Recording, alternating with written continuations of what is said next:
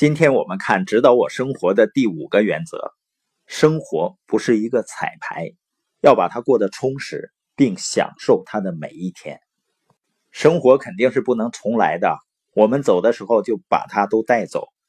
丹尼凯说啊，生活就是一张大画布，你应该尽可能将所有的色彩都涂上去，要尽情的将色彩洒在画布上。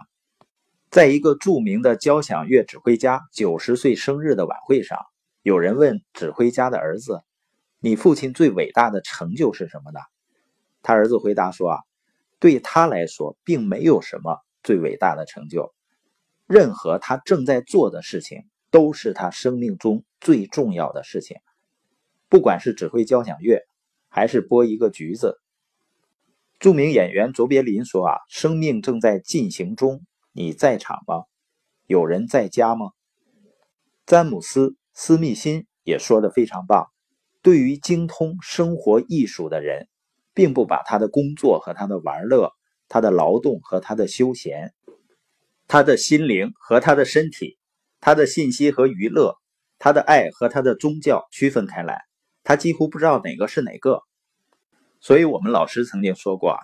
你什么时候一件事情才算做的真正好呢？就是你开始享受做这个事情了。约翰呢，在讲这堂课的时候啊，是五十一岁。他说呢，如果他今天死了，他确信他的生命过得非常充实，没有人需要为他悲哀和哭泣，没有人需要为他伤心，因为他可以告诉你，他享受着生命的每一分钟。所以呢，我们要定一些有趣的目标。然后一个一个的去实现他们。有些人呢，他们在等待着某年某月某一天，他就会快乐了。实际上，一个人如果今天找不到快乐，有可能在明天找到快乐之前就死掉了。尽情享受生命的每一分钟。